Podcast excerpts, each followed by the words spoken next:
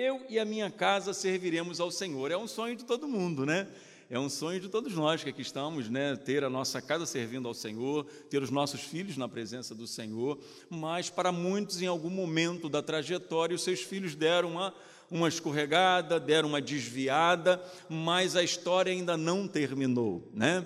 Porque aquele que começou a boa obra, ele há de completá-la. Então, se uma vez que o Senhor conferiu a nós, que se nós o aceitássemos, se nós o buscássemos de todo o nosso coração, não só, não só nós seríamos salvos, como toda a nossa casa. Então, é em cima disso que nós precisamos continuar intercedendo pelos nossos filhos, caso eles não estão estejam na presença do Senhor. Amém, queridos?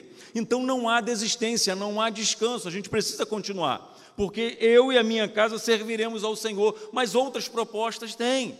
Os nossos filhos têm muitas propostas neste tempo, os nossos filhos são bombardeados por tantas propostas que acabam enaltecendo o momento que eles estão vivendo. E nós precisamos verdadeiramente entender a nossa limitação e fazer a nossa parte. Eu costumo dizer o seguinte: essa aguinha para mim? Cadê a irmã que ficou nervosa quando estava aqui? É terrível, né, minha irmã?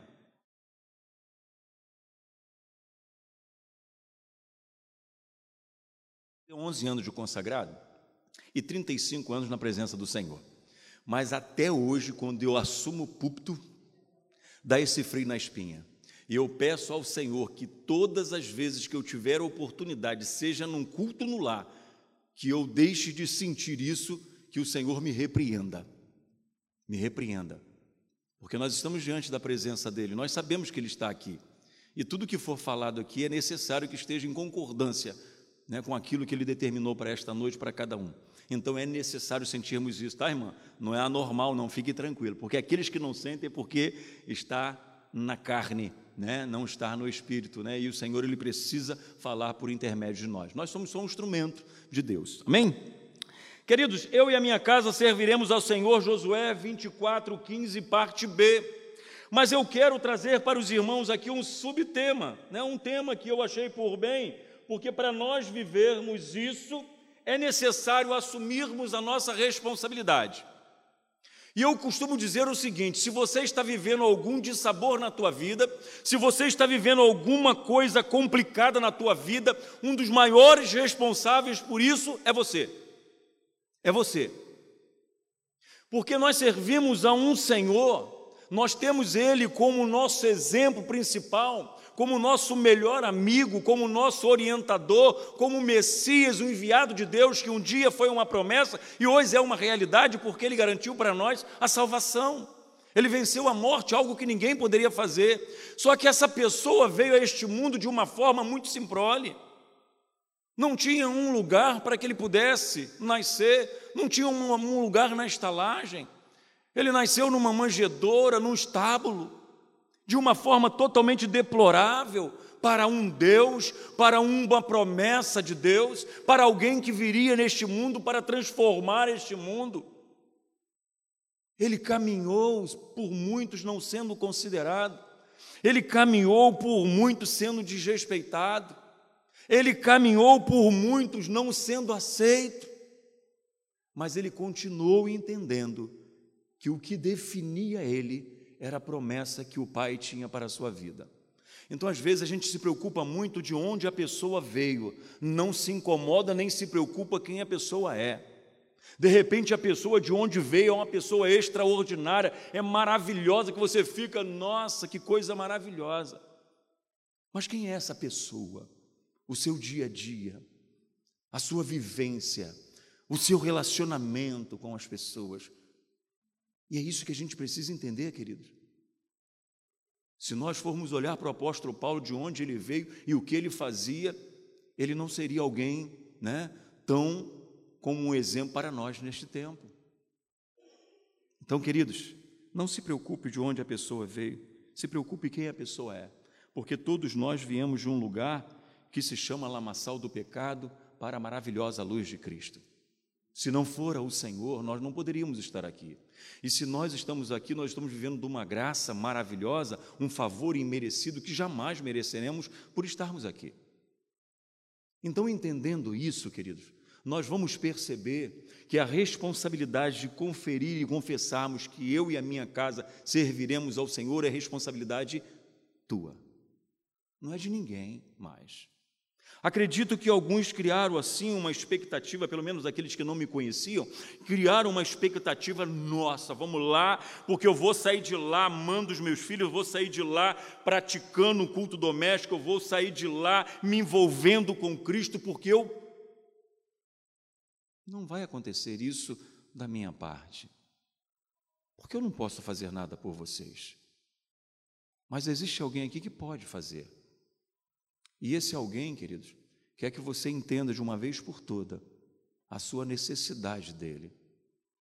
Esse alguém quer que de uma vez por toda você entenda que sozinho você não vai conseguir. Pensando assim, eu gostaria de pensar com os irmãos um momento que o salmista Davi viveu, para que a gente possa pensar num subtema: o que eu tenho feito para alcançar os desejos do meu coração. Eu tenho um desejo muito grande que eu e a minha casa serviremos ao Senhor, estaremos na presença do Senhor e enquanto viver confessaremos que só Jesus Cristo é o Senhor da nossa vida. Mas o que eu tenho feito para alcançar isso? Qual o caminho que eu tenho seguido para que isso seja uma realidade na minha vida? Como tem sido o meu relacionamento com aquele que o Senhor determinou para eu desenvolver um sentimento segundo o sentimento que eu digo ter por ele. E ele diz: Olha, me ame em primeiro lugar, busque-me em primeiro lugar e ame o teu próximo como a vocês mesmos. Como é que eu tenho feito tudo isso? Então eu tenho uma responsabilidade muito grande no quesito viver de acordo com aquilo que nós almejamos e desejamos ter a nossa casa servindo ao Senhor. Salmo de número 37. Vamos pensar um pouquinho? Salmo de número 37 traz para nós aqui um momento muito extraordinário que o salmista Davi viveu e que nós precisamos entender, queridos, que as adversidades, elas não podem nos definir. Não podem. Os obstáculos, as dificuldades, as limitações, as restrições não podem nos definir. Porque nós somos as meninas dos olhos de Deus. Nós fomos escolhidos dentre os mais excelentes para viver na presença do Senhor. E se esse Deus criterioso, zeloso, amoroso, viu isso em mim e você, queridos, então não tem como se deixar ser definido por essas adversidades que neste mundo vivemos. Ok? Então quero que valorize o que você tem. Você é um ser, você é alguém tão importante para Deus nada de ficar sofrendo angústia e dor, neste teu complexo inferior, dizendo às vezes que você não é ninguém. Eu venho falar do valor que você tem. Você tem valor para o Senhor. Então pense nisso. Vamos então à leitura? Vamos lá? Então não te dignes por causa dos malfeitores, nem tenhas invejas dos que praticam a iniquidade Pois eles dentre em breve defiarão como a relva e murcharão como a erva verde. Confia no Senhor e faze o bem, habita na terra e alimenta-te na verdade. Agrada-te do Senhor e ele satisfará o desejo do teu coração. Entrega o teu caminho ao Senhor, confia nele e o mais ele fará fará sobressair a tua justiça como a luz e o teu direito como o sol do meio-dia. Descansa, queridos, no Senhor e espera nele. Não te irrites por causa do homem que prospera em teu caminho, por causa do que leva a cabo os seus maus desígnios. Deixa a ira, abandona o furor, não te impacientes, certamente isso acabará mal porque os malfeitores serão exterminados, mas os que esperam no Senhor possuirão a terra. Mais um pouco de tempo e já não existirá o ímpio. Procurarás o seu lugar e não o acharás, mas os mansos herdarão a terra e se deleitarão na abundância de paz. O Senhor nos trouxe a este mundo o Senhor nos permitiu continuar neste mundo com uma ressalva: saibam que o mundo que vocês permanecerão é um mundo vil, É um mundo difícil. Vocês terão muitas adversidades, vocês terão muitas lutas, vocês terão muitas, muitos problemas. Mas tem de bom ânimo, porque eu venci o mundo por vocês. Então hoje nós somos aqueles que lutamos uma guerra que já foi vencida. Nós já temos garantido para nós a vitória. Então, tendo esta convicção e a certeza de que o Senhor está conosco, assuma a sua responsabilidade no âmbito da tua casa. Assuma, queridos, porque ninguém vai poder fazer nada por você. Foi a você que o Senhor conferiu esta família que você tem. Foi a você que o Senhor conferiu os filhos que você tem. Foi a você, a mais ninguém. Essa semana eu estava falando na igreja, queridos, igreja não é para resolver problema de ninguém, porque cada um tem a sua cruz, cada um tem o seu problema, cada um tem a sua dificuldade. Alguns personagens da igreja dizem para mim, pastor, olha, eu não vim para a programação porque eu estou cheio de problema. Pastor, eu não vim porque eu estou cheio de complicações na vida. Pastor, está muito difícil para mim. Aí eu falei para um desses personagens, eu falei, eu também estou cheio de problema. Eu também estou cheio de lutas. Eu também estou cheio de coisas para resolver. Mas eu tenho a convicção de que eu preciso buscar primeiro o reino. Eu preciso buscar primeiro me envolver com as coisas do Senhor. Para que todas estas coisas que eu venho lutando há tanto tempo para resolver e não consigo, possa ser acrescentadas gradativamente na minha vida. Então, querido, problema todo mundo tem, né? Então, nós vamos partilhar com os irmãos aqui alguns personagens que venceram, porque se são lembrados porque venceram. Eu ainda não tenho como ser exemplo para os irmãos, porque eu ainda não venci a minha carreira. Eu estou neste processo de aperfeiçoamento, como todos nós, e eu tenho uma família, eu preciso cuidar, porque se eu não cuidar, eu vou perder a minha família. Eu tenho o amor da minha família, se eu não cuidar, eu vou perder o amor da minha família. Eu tenho o respeito da minha família, e se eu não cuidar desse respeito, eu vou perder o respeito da minha família. Isso é notório. Não tem como fugir disso. E eu não terei como culpar ninguém, a não ser eu mesmo que fiquei desatento a toda essa responsabilidade.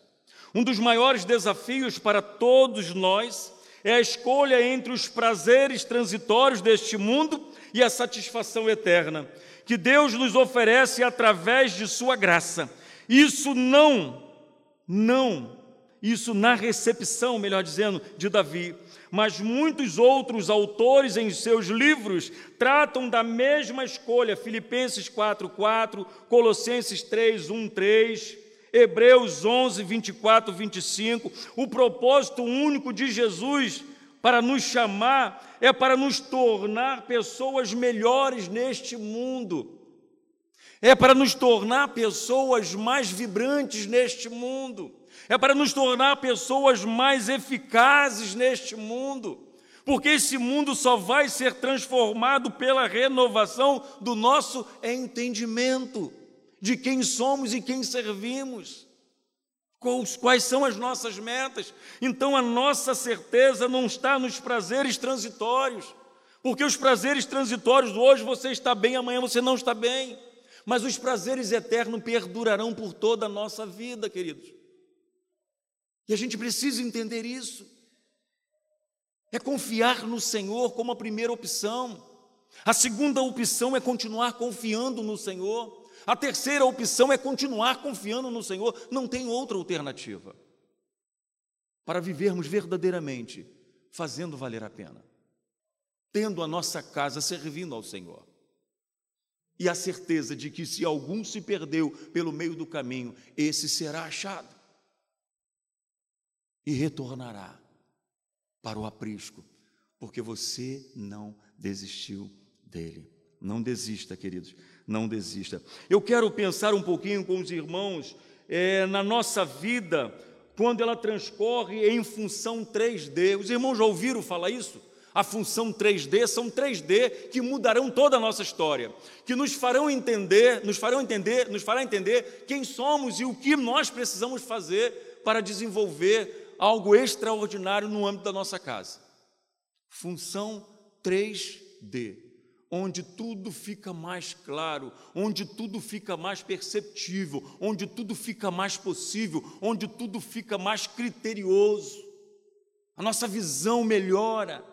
E como é que nós vamos viver isso? A primeira função é o desejo. É o desejo que temos criado dentro do nosso coração. É o desejo que tem se desenvolvido dentro do nosso coração. É o desejo que nós temos permitido crescer dentro de nós. E quando nós pensamos em Davi, era um homem extraordinário, um homem segundo o coração de Deus, um homem que teve uma trajetória linda na presença do Senhor, um homem que reconhecia quando falhava, quando errava e pedia perdão ao Senhor. Era um homem querido, mas deixou-se levar por alguns desejos que não lhe cabia, mesmo sendo rei. E os irmãos conhecem a história de Davi quando, no momento muito oportuno, estava lá no seu palácio, na sua cobertura, e começa a desejar, começa a viver algo que a ele era vetado, mesmo sendo rei.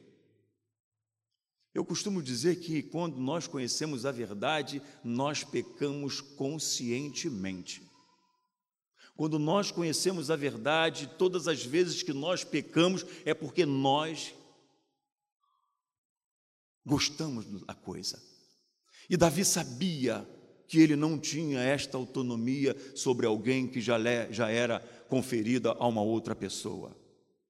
E mesmo assim ele não se preocupou com esse desejo que ele deixou crescer no seu coração e começou a desejar alguém que não era dele. Ele destruiu uma família. Ele destruiu a própria família dele. E os desejos que muitas das vezes crescem dentro do nosso coração, eles precisam ser observados por nós. Porque nem todos os desejos são benéficos para a nossa trajetória. Nem todos os desejos que nós temos é permitido a nós vivê-los. E nós precisamos entender isso. Nós somos os nossos desejos. Fazemos o que desejamos, logo precisamos cuidar dos nossos desejos para que, de fato, nos leve a uma vida feliz e realizada. Os nossos desejos hoje têm nos levado a viver uma vida feliz e realizada. Os desejos que têm crescido dentro do nosso coração têm nos permitido verdadeiramente dizer em alto e em bom som: Eu e a minha casa serviremos ao Senhor.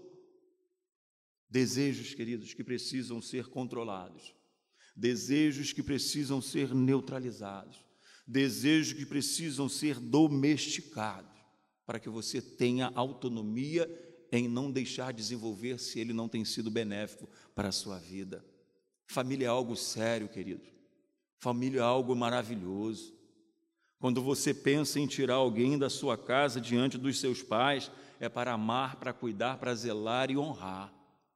Família é algo muito sério. Hoje eu tenho duas filhas. E eu sempre peço ao Senhor, Senhor, os meus genros terão muita dificuldade. É claro que eles não vão ser Fábio. Claro que eles não vão ser. As minhas filhas têm aprendido a ser honradas. As minhas filhas têm aprendido a serem amadas. As minhas filhas têm aprendido a ser cuidadas. Então elas não vão querer uma outra vida que não seja essa. E é isso que eu desejo, que os futuros genros possam fazer isso com as minhas filhas, porque eu serei uma pessoa muito feliz se isso acontecer. E o Senhor conhece isso. A nossa alegria e desejos não podem estar pautadas em algo transitório ou seja, em algo passageiro, breve, fugaz, efêmero, mas pautá-los em algo duradouro que só em Jesus encontramos. Quando nós olhamos para Jesus, nós podemos desenvolver os melhores desejos, os melhores desejos possíveis para permitir a nossa trajetória uma trajetória salutar uma trajetória segura, uma trajetória eficiente, uma trajetória relevante, onde não só eu estou sendo abençoado por esses desejos, mas todos que me cercam. Então, esses desejos precisam ser controlados, porque senão, queridos, eles nos levarão à ruína. É os nossos desejos que precisam ser controlados. Paulo Freire, em uma das suas falas, ele diz o seguinte: a mudança sempre vai gerar experiências que primeiro vai passar pelo caos para encontrar solução, que é o aperfeiçoamento. A gente passa pelo caos, a gente passa pela adaptação para seguirmos rumo ao aperfeiçoamento. Então, queridos, vivermos na presença do Senhor é um, uma constante de aperfeiçoarmos a nossa trajetória. Eu não posso me contentar em levantar a mão para Jesus e dizer: hoje eu sou de Jesus, hoje eu quero Jesus, hoje eu vou servir a Jesus. Isso não basta. Jesus precisa de mais. Ele precisa ver algo mais em nós. Então, queridos, pense nisso e comece a viver algo não mais transitório, mas algo eterno eterno na presença do Senhor porque nada que é transitório perdurará e durará para sempre. E nós somos aqueles que corremos atrás de uma coroa não corruptível, mas de uma coroa incorruptível, porque nós não estamos desferindo golpes no ar, não estamos esses. Nós somos aqueles que sabemos de onde viemos, onde nós estamos e aonde queremos chegar. Isso tem que ser muito claro na nossa vida porque senão a gente vai se perder pelo meio do caminho. A segunda função 3D diz sobre a decisão. A segunda função 3D é a decisão. A decisão, quando nós pensamos lá em Êxodo capítulo 3, quando o Senhor franquia Moisés a oportunidade e a responsabilidade de ir lá resgatar o povo do cativeiro e tirá-lo da escravidão. E naquele momento Moisés começa a apresentar uma porção de questões que poderia impedi-lo de desenvolver aquilo que o Senhor determinou na vida dele. Quando o Senhor ele te chama para alguma coisa, querido, não se preocupe, porque ele sabe o que está fazendo. Você não precisa pontuar as suas limitações, porque ele já conhece. Você não precisa pontuar as suas restrições, porque ele já conhece. E quantos de nós queremos e pensamos em constituir família só depois que as coisas melhorarem? Sabe quando isso vai acontecer? Nunca. Nunca. Porque a nossa dependência precisa ser constante somente do Senhor, não daquilo que a gente acha ser segurança para nós. E quando nós pensamos em Moisés, ele entendeu, ele entendeu que não seriam as suas limitações, não seriam a sua oscilação, não seriam as suas limitações que faria diferença, mas o que faria diferença na vida dele e do todo o povo que dependia desta oportunidade era tão somente obedecer ao Senhor. Era obedecer ao Senhor. Chegamos a um momento em nossas vidas em que o Senhor nos chama para planos maiores, envolvimentos mais profundos, intimidade maior com Ele. Chegou esse momento, queridos, onde nós estamos vivendo como os sobreviventes de uma pandemia que dizimou a muitos. E nós estamos aqui. Alguns, por certo, perderam como eu perdi. O meu papai para esse Covid. Mas a luta continua. E nós somos esses sobreviventes desta pandemia terrível, de um inimigo que nós não conhecíamos. E nós não tivemos outra alternativa a não ser confiar no Senhor. E nós estamos aqui. E se nós estamos aqui, porque o Senhor vê em nós alguma coisa para fazer em nós e por intermédio nosso. Então é necessário nos deixar levar por aquilo que Ele tem para nós, buscarmos mais fundo uma intimidade com o Senhor lançarmos mais de braços abertos para aquilo que o Senhor tem para nós. Porque nós temos vivido um tempo muito difícil, querido. E, infelizmente, aqueles que estavam meio que barro, meio que tijolo, está culpando a pandemia. Quando na realidade teria que ser todo diferente. Eu sobrevivi, eu preciso em mais com este meu Deus que me preservou. Mas é o contrário. As pessoas estão deixando, não estão mais na presença do Senhor, não têm tido mais alegria de estar na presença do Senhor. E como é que vai ficar as famílias sem estar na presença do Senhor? Vão ser problemas. Eu pastorei hoje uma igreja lá no olho do furacão, lá em Jardim Amendoeira. A situação é muito complexa, queridos. É uma situação muito difícil. E as pessoas sempre vêm com muitas justificativas para não estar na presença do Senhor. E aonde é que está a nossa segurança? Aonde é que está aquilo que nos assegura ter uma vida guardada e protegida? É continuarmos dentro de casa ou partirmos para a nossa missão? Nós temos vivido isso. E as pessoas têm culpado, não, pastor, eu me desanimei com essa pandemia, até hoje eu estou com medo de ir para a igreja. Porque a igreja parece que é a casa do, do vírus, só a igreja que faz mal. E não é assim que funciona, queridos. As minhas filhas precisam ver em mim esta confiança, esta certeza. E não é porque hoje eu sou pastor, vou fazer 11 anos de consagrado, não é por isso. Porque desde os meus 17 anos, eu venho experimentando desta bondade, eu venho experimentando desse cuidado, eu venho experimentando dessa manifestação do Senhor na minha vida todos os dias. Isso só porque eu ainda vivia, pastor, segundo o que o Senhor fazia na vida dos outros. Eu olhava as maravilhas que faziam na vida dos meus irmãos, falei, meu Deus, que Deus lindo, que Deus bom. Isso para mim já era o bastante. Mas o Senhor voltou-se para mim há 16 anos atrás e falou assim: você vai precisar viver uma experiência viva e real comigo. E você não vai me conhecer de ouvir falar, você vai experimentar a minha bondade. Aí eu confesso para os irmãos, depois de 35 anos na presença do Senhor, eu sei quem é Jesus verdadeiramente, de 16 anos para cá, porque eu vivi uma experiência viva com Ele. Viva. O milagre vivo na minha vida.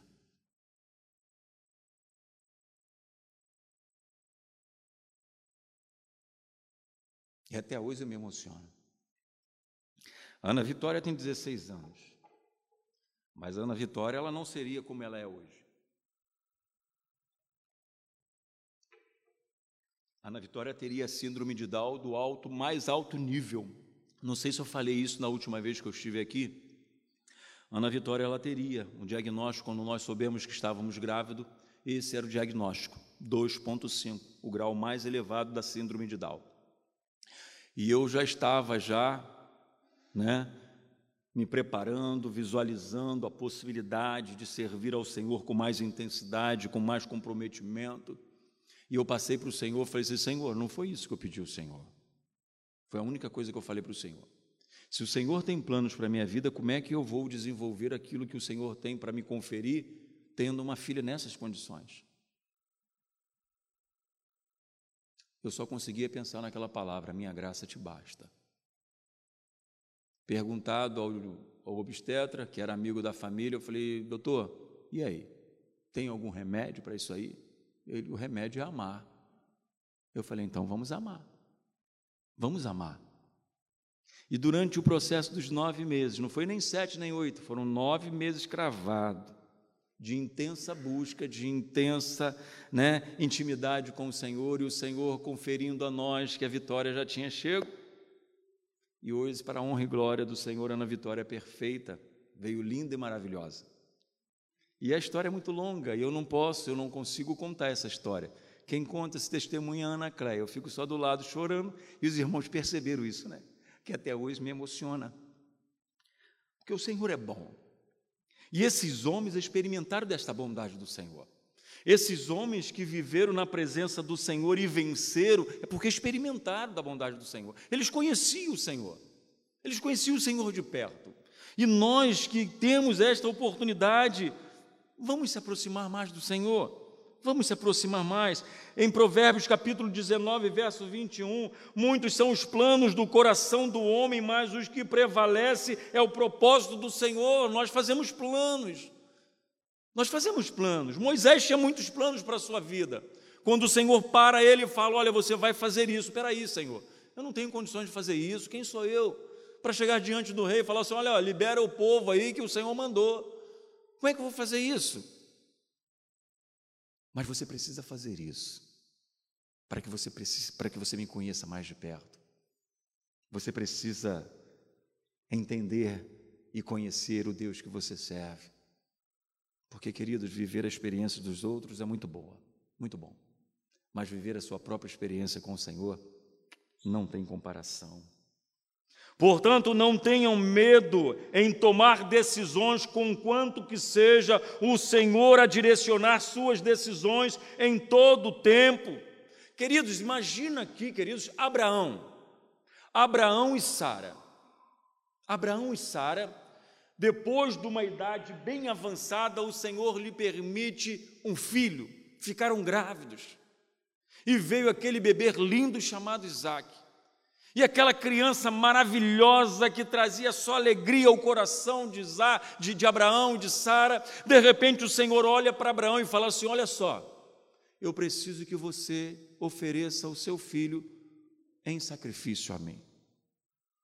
Queridos, eu não gosto nem de pensar como é que foi a conversa de Abraão com Sara. Sara, ó, o nosso Deus pediu o nosso filho para que nós sacrificássemos e oferecêssemos como, sacrifício a ele. Sara, uma mulher de Deus, deve ter aceito na boa, né? Como a irmã aceitaria. Não foi assim, acredito que eu que não foi assim. Porque o coração de Abraão doeu, o coração de Abraão foi partido. E quando nós estamos diante de uma grande adversidade, querido, não é se afastando do Senhor que é a solução para tudo isso que vai resolver o nosso problema. Abraão foi para dentro, foi para perto do Senhor. Falou: se o Senhor está mandando, eu vou fazer. Mesmo contrariado, mesmo com o coração partido, mas eu vou fazer. E os irmãos, os irmãos conhecem a história.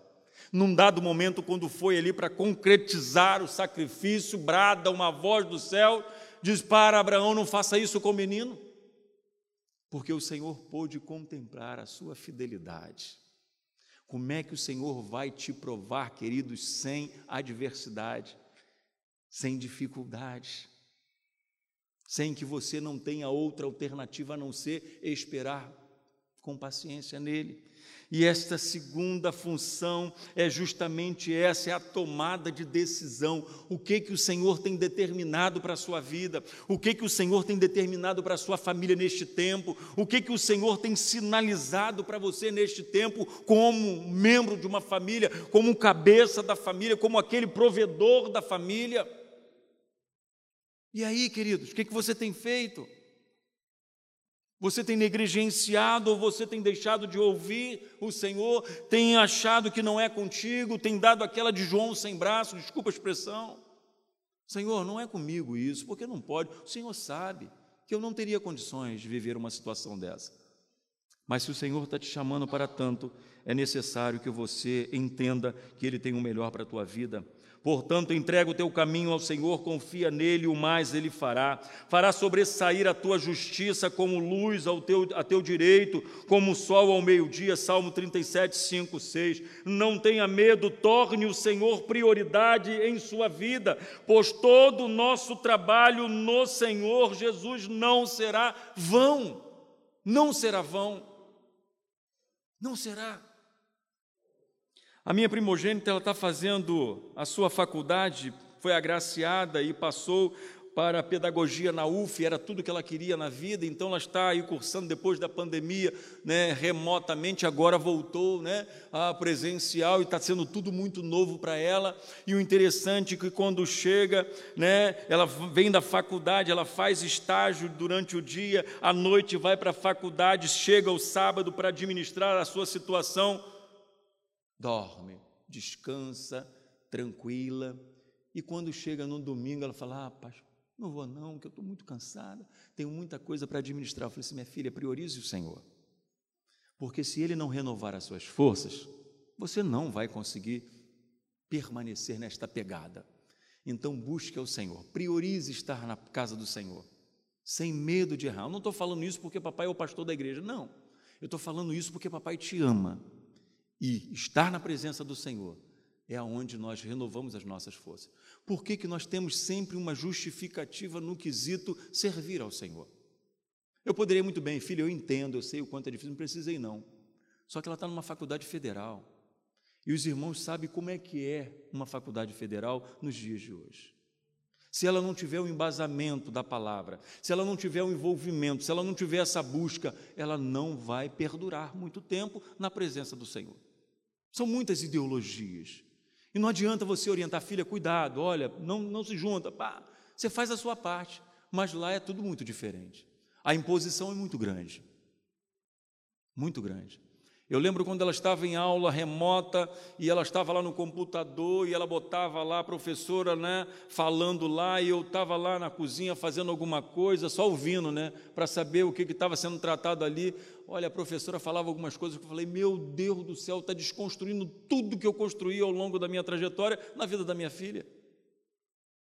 Aí, quando ela dava o intervalo, eu falei assim: Filha, lembra daquela situação? Olha, cuidado com aquilo. Ela é sua professora, estudou para isso, mas cuidado, cuidado porque é muito difícil. Então, queridos, ter família não é fácil, como muitos pensam ser. É muito mais difícil do que nós imaginamos.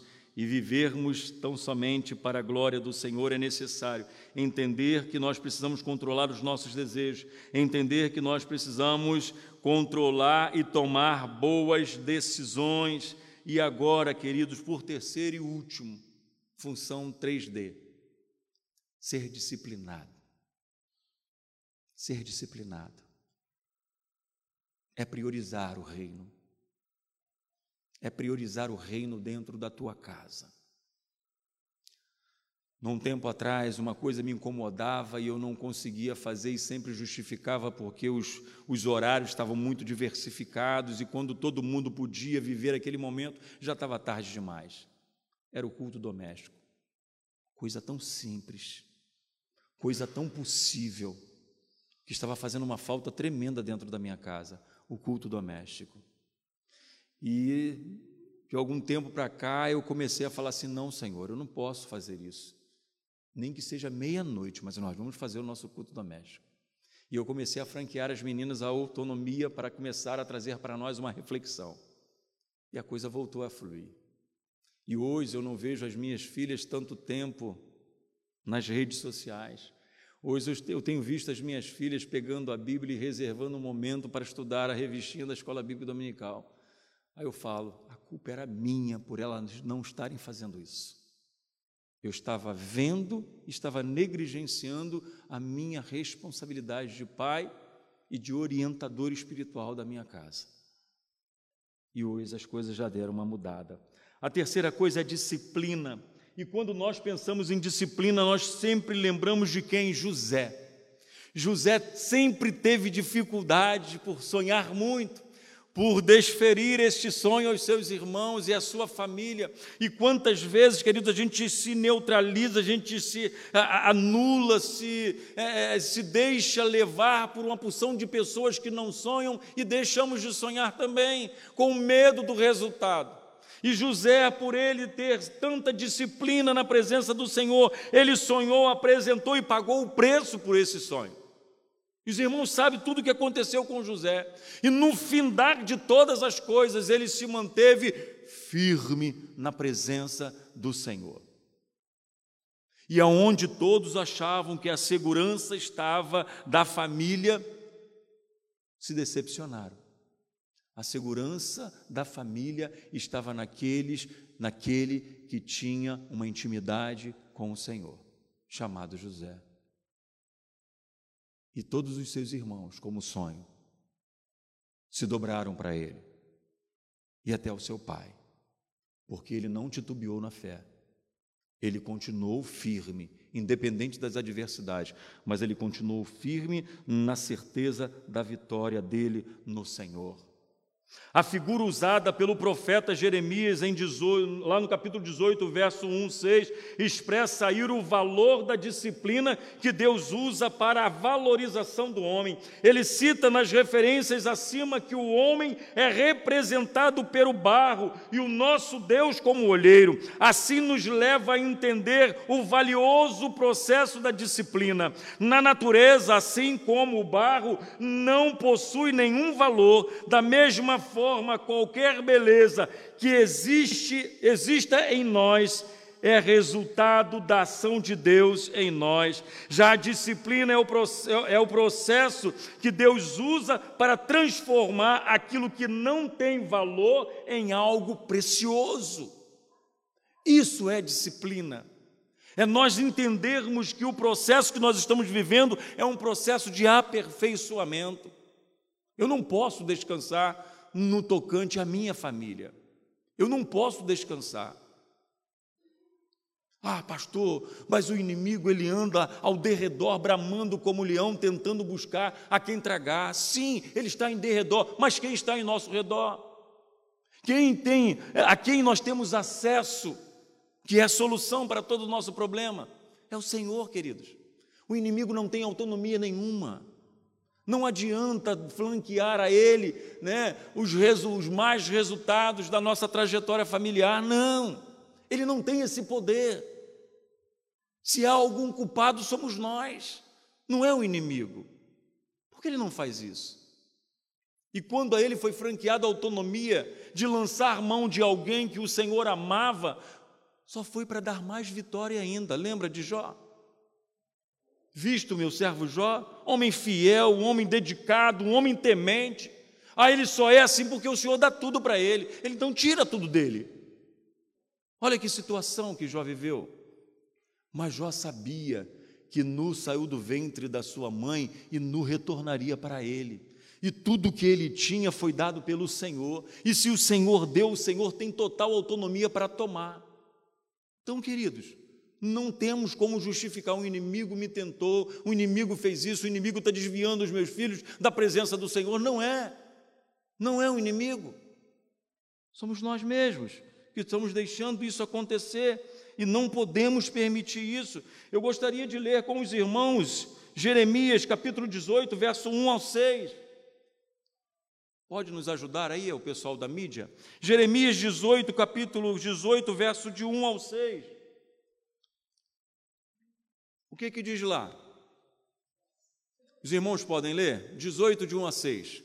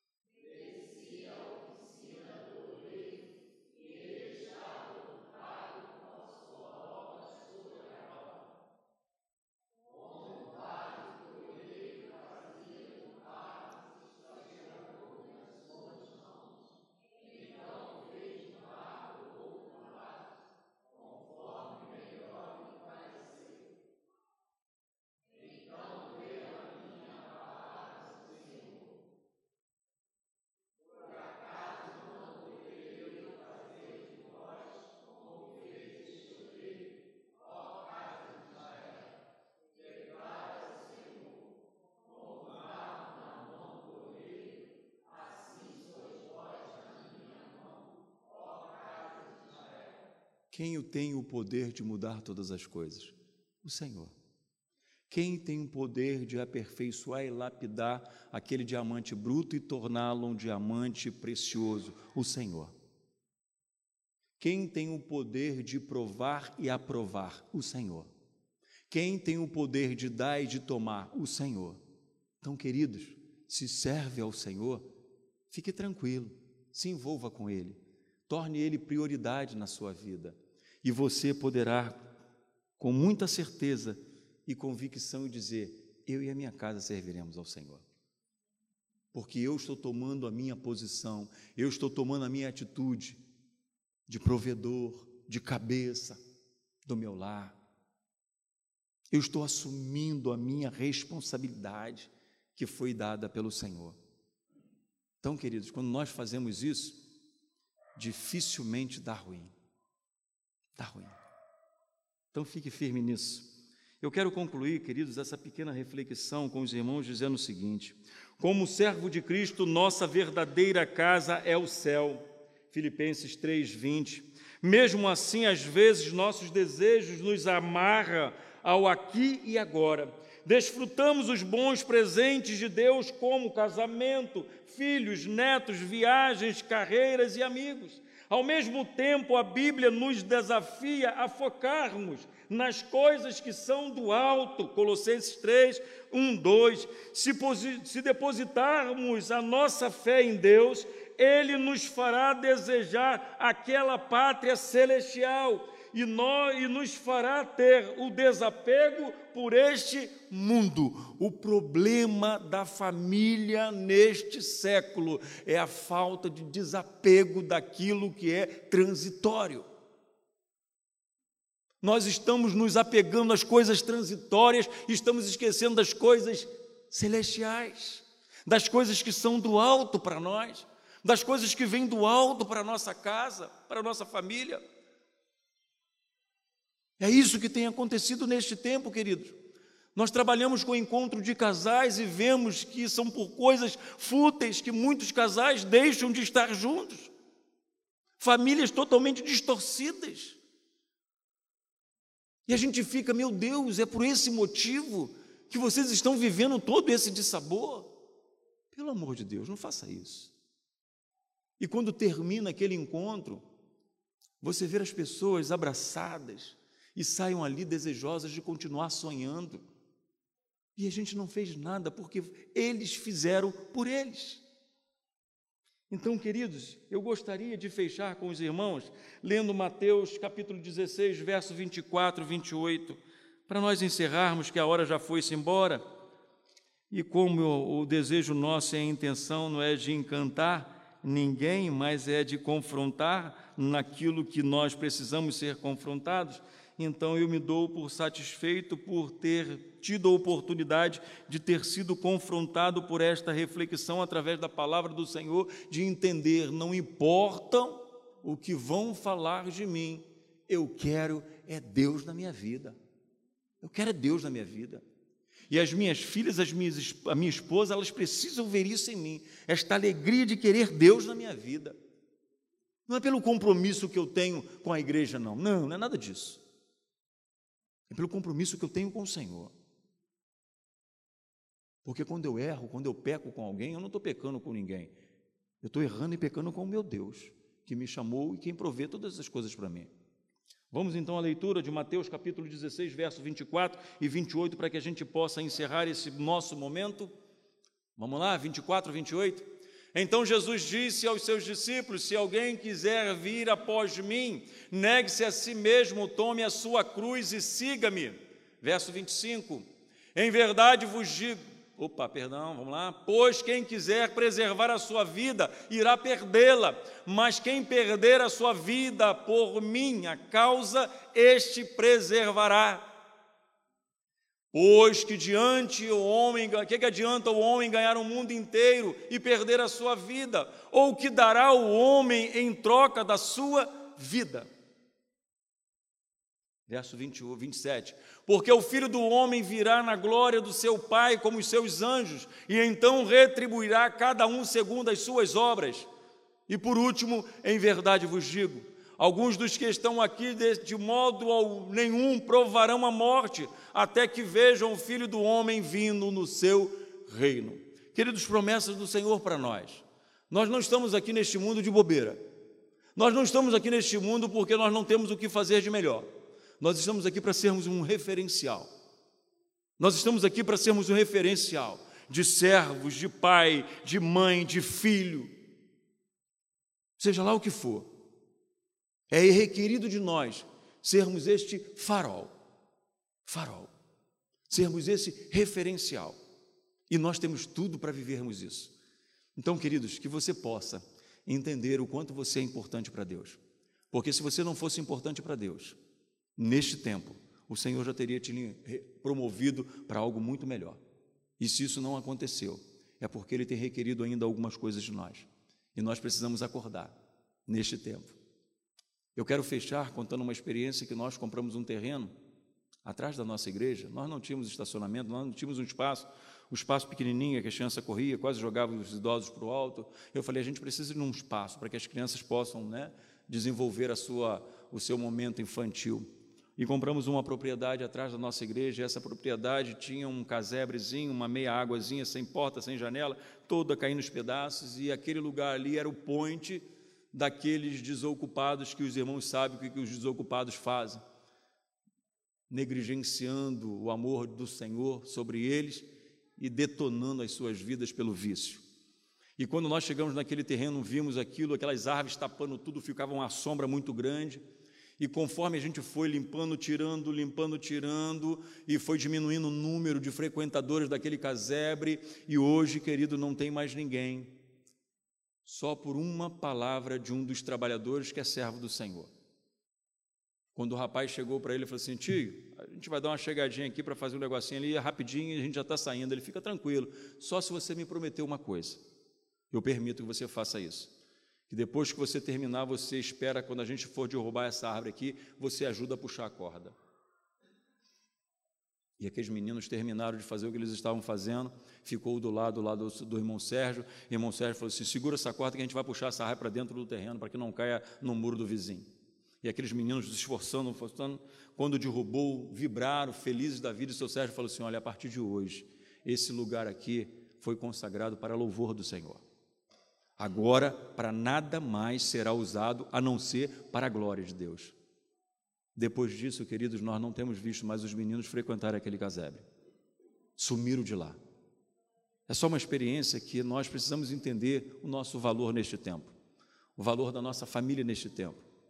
Há famílias olhando para nós, há famílias necessitando ouvir de nós uma palavra, há famílias requerendo de nós uma uma, um impulsionar, um fortalecimento para que eles não desistam da sua jornada. Então, queridos, se posicione como família neste tempo e não fale assim aleatório, eu e a minha casa serviremos ao Senhor. Mas o que, é que você tem feito para que isso seja uma, uma realidade na sua vida? Qual o preço que você tem pago? Você tem renunciado a alguma coisa para que isso seja uma realidade na sua vida? Existe um canto que diz que não apresentarei ao sumo e santo Deus um sacrifício sem valor que não agrada o meu Senhor, porque o que Ele quer de mim é um coração só seu, um coração que Ele possa usar. Esse é o sacrifício que o Senhor tem requerido de nós, um coração só seu, um coração que Ele possa usar. Queridos, que nesta noite, como família, não pare não, continue, porque não existe família melhor neste mundo que não seja a tua, para você porque para mim é a minha. Então, se é importante para mim, eu vou valorizar e vou me esmerar e vou pagar um alto preço, que se tiver que pagar, para que elas possam estar bem e felizes na presença do Senhor. Mas certo de que fora da presença do Senhor não é, não é possível. Que Deus nos abençoe. Eu gostaria de orar com os irmãos. Abaixe sua cabeça, queridos, por favor, e fale com o Senhor. Muito obrigado, meu Deus, por esta noite. Muito obrigado por esta oportunidade.